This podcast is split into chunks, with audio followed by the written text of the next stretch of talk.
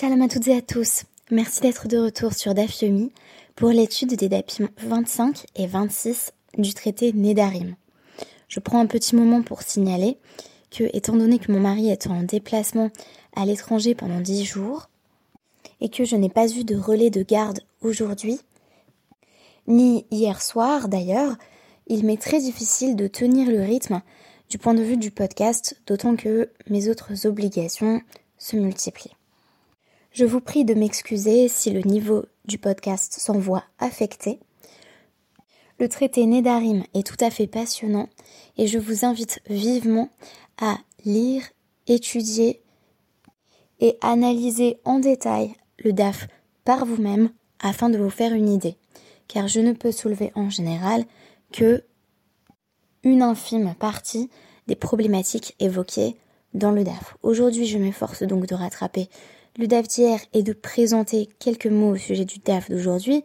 La référence s'imposait, les fourmis de Bernard Werber, puisque c'est sur cela que nous avions terminé notre podcast précédent, à savoir la question d'une personne qui aurait dit que cet objet me devienne interdit par un vœu, donc avec le langage de Konam, si je n'ai pas vu en chemin aujourd'hui autant de personnes que d'Hébreux qui sont sortis d'Égypte.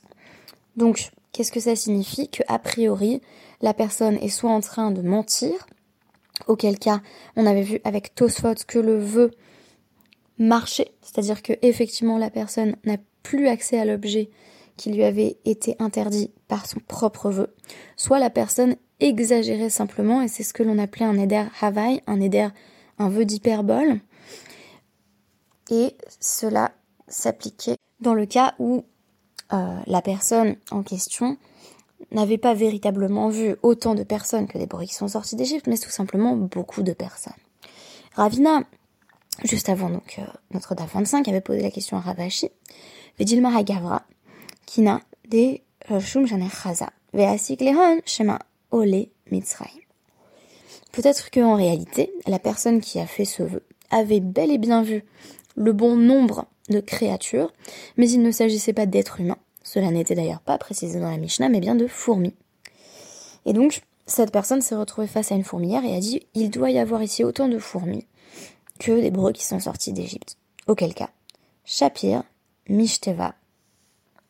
Si la personne avait fait cette fois-ci un serment, une chevoie, en disant je jure que j'ai vu autant de fourmis que d'Hébreux sortis d'Égypte, Shapir Mishtava, cette personne a juré à raison, c'est-à-dire qu'elle n'a pas menti.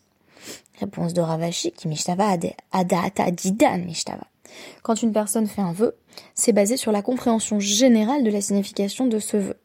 Adata Didan. Sur l'opinion de nous, littéralement, donc sur l'opinion générale. Ve'anan lo maskinan nafshin ashum et quand on parle euh, de ce qu'on a vu en chemin en général, on fait plutôt allusion à des personnes qu'on aurait croisées plutôt qu'à des fourmis. Question de la Gemara, est-il bien vrai qu'une personne, lorsqu'elle fait un serment, n'a pas le droit d'invoquer sa propre compréhension des mots qu'elle invoque? En d'autres termes, est-ce que pour peu que mon énoncé et mon serment aient une forme d'intelligibilité pour moi-même, cela suffit Ou est-ce que l'on va juger mon énoncé à partir de sa signification pour la majorité des personnes qui m'entourent? Tout cela me fait penser euh, à des, vidéos que je regarde en ce moment. Euh, donc j'essaye de, diversifier euh, mes sources d'informations politiques donc à l'heure actuelle, je me concentre sur des discours émanant de la droite, voire l'extrême droite américaine. C'est peut-être un peu surprenant pour les gens qui écoutent ce podcast. Donc j'écoute notamment beaucoup de vidéos de The Daily Wire, où il y a entre autres euh, Ben Shapiro. Alors je suis pas du tout d'accord avec Ben Shapiro sur à peu près 95% euh, des sujets. Euh, mais ce qui est intéressant dans ces vidéos, c'est qu'il parle des pronoms. Donc du fait que de plus en plus de personnes, notamment dans notre génération à nous, les millennials, veulent se choisir leur propre pronom, ne s'identifient pas à la binarité de genre. Et euh, l'un des auteurs, donc sur The, Daily Wire, Matt Walsh, disait en réalité, on ne peut pas se choisir des pronoms à l'infini, des nouveaux pronoms, parce que c'est totalement euh, sortir le langage de sa fonction qui est justement donner des référents identifiables par tout un chacun. Et donc dans la dernière vidéo que je regardais, il disait bah si au lieu de dire passe-moi le sel, je disais aglubuglu, personne ne comprendrait ce que je veux dire parce que j'ai réinventé le langage à partir de ma propre subjectivité. Donc je ne sais pas exactement ce que je pense euh, des pronoms, en tout cas des pronoms qui sont des purs néologismes, c'est-à-dire quand chacun euh, essaye de trouver les pronoms qui correspondent à sa propre identité subjective et individuelle, mais je me suis demandé si on pouvait faire le parallèle avec cette question. Quand on fait un serment sur un énoncé, est-ce que ça suffit qu'on comprenne nous-mêmes l'énoncé euh, qu'on a formulé ou est-ce qu'il faut que ce soit compréhensible en vertu euh, de l'interprétation de la majorité des gens. Donc pour répondre à la question de si on se fie à la compréhension d'une personne ou à la compréhension de la collectivité, euh, notre Dave va nous citer une braïta qui nous dit quand le Beddin fait jurer quelqu'un, on lui dit attention, le serment que tu fais, donc dans le cadre juridique, la chevoie, euh, correspond non pas aux conditions que tu aurais pu déterminer toi-même en, ton fort intérieur, mais plutôt aux dates de Hachem et du Beddin. Donc, euh, c'est nous qui avons la compréhension dominante de ce que signifie euh, ton serment. Par conséquent, euh, tu ne peux pas jouer avec les mots pour faire un serment qui serait formellement vrai, mais en réalité faux. Donc, question de la Gemara. Si on nous dit dans ce cas-là spécifique que son serment est basé sur le date du Beddin, notamment dans le cas où il y a un, différent et, et, un différent particulièrement juridique, donc par exemple il doit jurer qu'il ne doit pas de monnaie à quelqu'un, alors ça veut dire qu'en général, quand on utilise un serment, c'est sur son propre date, c'est-à-dire qu'on peut tout à fait, pour un énoncé qui n'engage que nous, avoir notre propre compréhension de cet énoncé. Je rappelle que dans l'exemple de la fourmilière, a priori ça n'impliquait personne d'autre. Alors que quelqu'un qui viendrait au Bedin en disant je jure que je ne dois pas d'argent à un tel, mais en fait par argent, il entend autre chose, euh, là, clairement, on a un phénomène de, mise en avant de la subjectivité trompeuse, comme si l'individu ne comprenait pas que, en réalité, ce que son débiteur lui demande, c'est de rembourser. Le cas qui est donné d'ailleurs dans la Guémara est assez intéressant. C'est le cas euh, d'une personne qui dit si si j'ai donné l'argent euh, à mon à mon créditeur, ou plutôt en bon français à, mon créancier, et, euh, et, en réalité, la personne emploie le mot argent, mais ce qu'elle lui a donné, c'est des fausses pièces de bois. Et donc elle dit oui, bien sûr, j'ai donné de l'argent entre guillemets, comme si on pouvait redéfinir argent à partir de son propre date. Donc là, ce qu'on est en train de dire, c'est du point de vue des relations interpersonnelles, c'est absolument impossible de redéfinir les termes pour finalement tromper la partie adverse, parce que sinon on n'a aucun référent commun qui permettent du point de vue juridique de faire émerger la justice. Mais pourquoi pas dire effectivement qu'une personne jure sur son propre date Alors réponse de la Guémara, ce n'est pas particulièrement que euh, on veuille exclure ici, dans notre Beraïta, le cas des serments en général, mais plutôt que en disant attention quand tu jures, tu jures sur notre date à nous, on est en train d'essayer d'éviter le cas euh, de la canne de Rava. Alors qu'est-ce que c'est le cas euh, de la canne de Rava? C'est un cas où donc euh, une personne est venue au Beddin, appelons-la Réhouven, en disant j'ai déjà payé ma dette envers Shimon.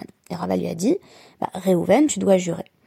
Alors Réhouven avait l'argent qu'il devait à Shimon caché dans sa canne. Et donc, qu'est-ce qu'il fait? Il dit à Shimon, bah, écoute, tire-moi ma canne et je vais jurer. Et euh, Réhouven dit, je jure que j'ai remboursé Shimon. Donc Shimon euh, dit, mais c'est pas possible, il m'a pas remboursé. Et donc, il brise la canne de dépit et de colère. Et c'est alors que euh, de l'argent tombe de la canne et qu'on comprend que techniquement, le serment de Réhouven était euh, vrai, mais en même temps, il dissimulait un mensonge.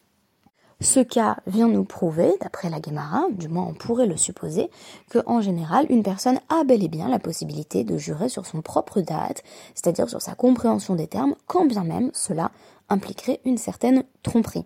C'est-à-dire que Réhouven, certes, a trompé Shimon et Shimon a découvert le poteau rose, mais le serment de Réhouven était formellement non problématique. La suite de la Guémara se consacre à un cas passionnant, celui de ce que signifie accepter la Torah. On nous dit à ce sujet dans une Beraïta que quand Moshe Rabbeinu fait jurer tout le peuple qu'ils acceptent la Torah à Arvot Moav, il leur dit, donc dans le langage de, la Gemara, qu'ils ne jurent pas sur leur propre date, sur leur propre compréhension de la Torah, mais en vertu de la compréhension que Moshe et Hachem ont de la Torah. Suggestion très intéressante de la Gemara, Moshe avait besoin de préciser, euh, parce que sinon, chacun aurait pu en quelque sorte dire Ok, je vais servir Hachem, mais en, disant je vais servir euh, donc un, faux Elohim qui serait euh, un dieu associé à l'idolâtrie. Donc en gros, chacun dirait oui, oui, oui, j'accepte, mais chacun entendrait là-dedans une chose différente. Donc chacun ferait émerger sa propre interprétation de ce que signifie servir Hachem. Cela n'est pas possible, et c'est pourquoi on nous dit non, on a besoin que Moshe nous dise non, il faut accepter la Torah telle que je la définis moi et telle que la définit directement Hachem et non pas telle que chacun la comprend. Euh, qu'est-ce que je tire de là? Bien pour moi l'impératif de ne pas euh, respecter la Torah euh, en faisant ce que j'appelle souvent du pick and choose, c'est pas euh, je choisis ceux qui me parlent dans la Torah et c'est ça pour moi accepter la Torah, c'est vraiment accepter la compréhension que les sages nous fournissent de la Torah et non pas simplement un bloc de Torah que l'on serait susceptible de transformer en idolâtrie. Les questions de la Gemara sont éclairantes par la suite on nous dit, bah, est-ce que Moshe avait vraiment besoin de leur préciser qu'il fallait suivre son propre da'at à lui et celui d'Hachem, alors que Moshe leur a déjà dit, vous devez faire les mitzvot. Et on nous dit, bah oui, mais si chacun disait, non, non, mais moi j'ai eu mon propre da'at subjectif, je me suis fait mon interprétation de ce que tu as dit, Moshe, on pourrait dire, bah j'ai fait toutes les mitzvot liées euh, à la nomination du roi. Donc on pourrait dire, euh, j'ai fait des mitzvot, mais pas toutes les mitzvot. Question suivante. Dans ce cas, Moshe n'avait qu'à leur faire jurer de garder toutes les mitzvot. Réponse, oui, mais là encore, une personne de, mauvaise foi ou qui pourrait faire valoir sa compréhension subjective et individuelle dirait, non mais toutes les mitzvot, j'ai fait la mitzvah de tzitzit puisqu'elle vaut toutes les autres mitzvot et j'en ai fait aucune autre. Ok, mais alors pourquoi Moshe leur a pas fait jurer de garder la Torah? De nouveau, le da'at subjectif aurait pu conduire une personne à penser qu'elle peut respecter soit simplement la Torah chez Birta, donc une sorte de judaïsme karaïte, qui ne prend aucun compte euh, de euh, la loi telle qu'elle est développée par les sages, soit que la Torah chez BLP, ce qui est d'ailleurs assez compliqué à réaliser. Ok, mais on surenchérit. Bah, alors Moshe avait qu'à leur dire de respecter les deux Torahs. Donc les deux enseignements qui sont l'enseignement euh, de la Torah écrite et l'enseignement de la Torah orale.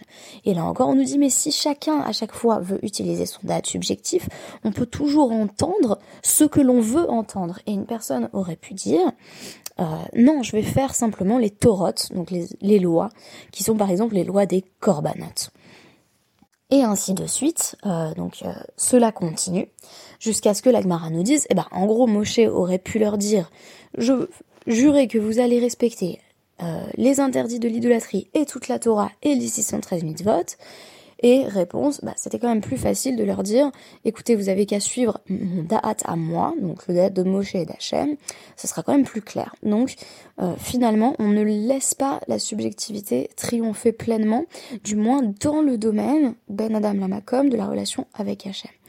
Euh, donc dans le domaine où on pourrait penser finalement qu'on a le plus de latitude en la matière, notamment sur l'interprétation de ce qui nous est demandé, c'est là que, au contraire, un contrôle plus ferme est exercé. La catégorie suivante qui est invoquée à travers le DAF 25b, qui est développé ensuite tout au long du DAF 26, c'est les nidré shgagot, très intéressant également, les vœux qui sont basés sur une erreur. Alors les vœux qui sont basés sur une erreur, ils se trouvent être dissous immédiatement aussitôt que l'erreur s'est révélée. Par exemple, une personne qui dit je fais le vœu que tel objet m'est interdit imachal tivim chatiti si euh, j'ai bu ou mangé quoi que ce soit, et tout à coup Veniskar, chez Veshata, et il se rappelle, oh, mince, j'avais mangé et bu. On pourrait penser qu'automatiquement, le vœu, euh, comment dire, s'active en quelque sorte, et que désormais l'objet est interdit. Or, ce n'est pas le cas. En réalité, on se dit, euh, cette personne n'aurait jamais fait ce vœu si elle avait su qu'elle faisait une erreur. Par conséquent, c'est comme si le vœu ne comptait pas. Ou encore chez Anirel, chez Anichoté, si une personne fait un vœu que cet objet me soit interdit si j'en viens à manger ou à boire, et la personne a oublié avoir fait ce vœu, a bu et à manger, eh bien, le vœu ne s'active pas, là encore, puisqu'elle a oublié. Donc, elle n'a pas transgressé son vœu. Euh, il s'agit simplement d'un certain nombre d'erreurs d'entendement qui sont liées euh, parfois à l'oubli, parfois à un manque d'information. Manque d'information notamment dans ce dernier cas. Konami Ishti Nehenitli. Euh, donc il est interdit à ma femme de bénéficier de moi en quoi que ce soit. Donc toutes les ressources matérielles qui pourraient émaner du mari. chez Ganva et Kissi parce qu'elle m'a volé mon argent euh, chez Hikta et Beni, parce qu'elle a frappé mon fils, donc il l'a puni par un vœu. Venoda shelo Hikto, euh, Venoda shelo Kanwa. Mais on a appris par la suite qu'elle n'avait jamais frappé son fils et qu'elle n'avait pas volé son mari. Donc le vœu est rétroactivement annulé pour le coup. Cela se comprend mieux que dans les cas d'oubli momentané. Dernier cas de la Mishnah dont on a besoin. Euh, Ra otan orlin euh, te'enim ve'ama hare alechem korban.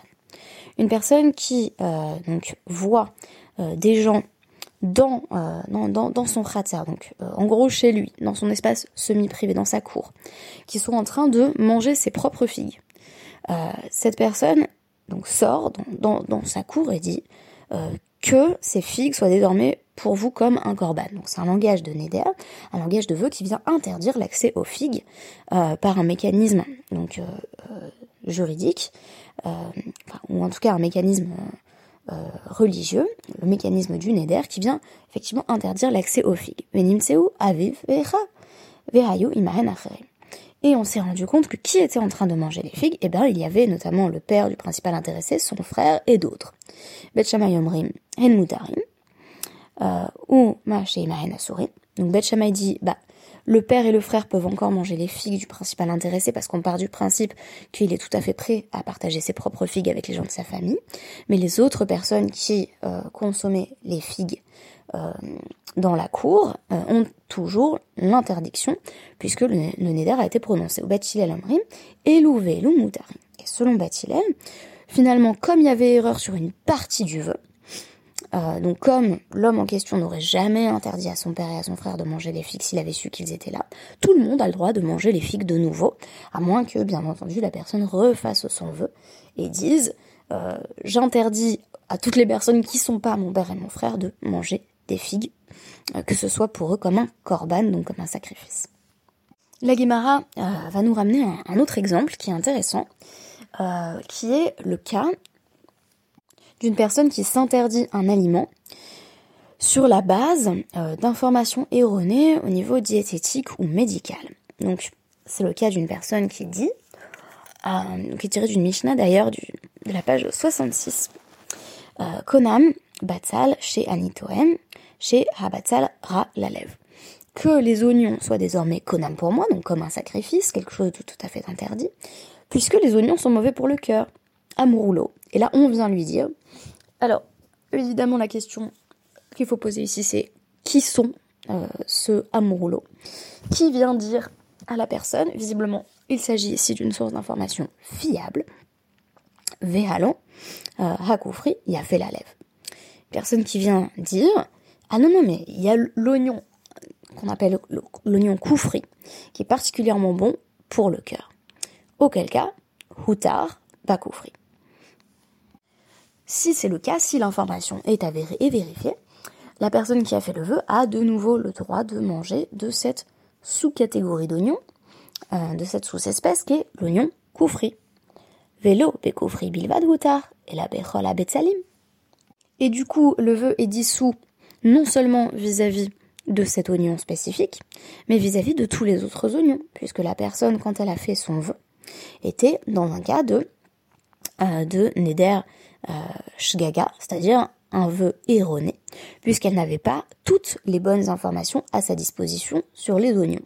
C'est comme si, à travers ce cas qui nous semble un petit peu trivial d'oignons, on était en train de nous dire que nul ne peut contracter le moindre engagement, que ce soit par un vœu ou par un serment, sans être suffisamment informé. Et là encore, on comprend mieux la circonspection des sages vis-à-vis de tout le système des vœux in fine, la plupart des gens qui contractent des vœux, tels qu'on les a vus se présenter les uns après les autres devant nos bâtés avec nos cas de euh, harata, de, personnes qui regrettent, c'est généralement des gens qui se sont énervés et qui sur le coup ont fait un neder. Donc on peut se demander finalement si la plupart des Nédarim ne sont pas quand même, euh, non pas quelque chose du Néder chez Gaga, un peu basé dans l'erreur. En tout cas ici ce qui est intéressant c'est que euh, on comprend la notion d'erreur comme étant factuelle. Donc une personne qui a dit puisqu'ils sont mauvais pour le cœur, je me les interdis. Il suffit qu'on lui prouve que les oignons sont pas mauvais pour le cœur pour que le vœu disparaisse. Je dis pas qu'il faut aller voir des sages pour faire Atarat Nedarim. Je dis que de ce que j'ai compris euh, de nos Mishnayot, le vœu disparaît de lui-même. C'est comme s'il n'avait pas existé parce que la personne euh, n'a pas euh, la bonne information et donc on nous dit Il y a une personne qui avait fait ce vœu, on l'a ensuite informé du fait que les oignons koufri étaient très bons pour le cœur et Rabbi Meir a dit bah écoute euh, c'est comme si tu avais fait aucun vœu et donc je t'autorise tous les oignons euh, sans même avoir besoin d'une d'une cérémonie particulièrement développée ou sans avoir besoin d'invoquer d'autres motifs que cette erreur. Alors je dois m'arrêter pour ce soir. Il y aurait bien d'autres choses encore à dire, notamment au sujet euh, du DAF 26, qui pose la question en gros de ce que signifie être dans l'erreur. Est-ce que si on avait stipulé, euh, ah oui, mais si j'avais su que euh, les oignons couffris étaient particulièrement bons pour le cœur, je me serais interdit que les autres oignons. Est-ce que le cas échéant, on est encore euh, libéré de son vœu vis-à-vis de tous les oignons ou pas? Il y aurait beaucoup de choses à dire sur la notion d'erreur partielle. Donc euh, je vous invite là encore à poursuivre votre étude à travers la lecture directe du DAF et je vous donne rendez-vous demain pour l'étude du DAF 27. Merci beaucoup et à demain.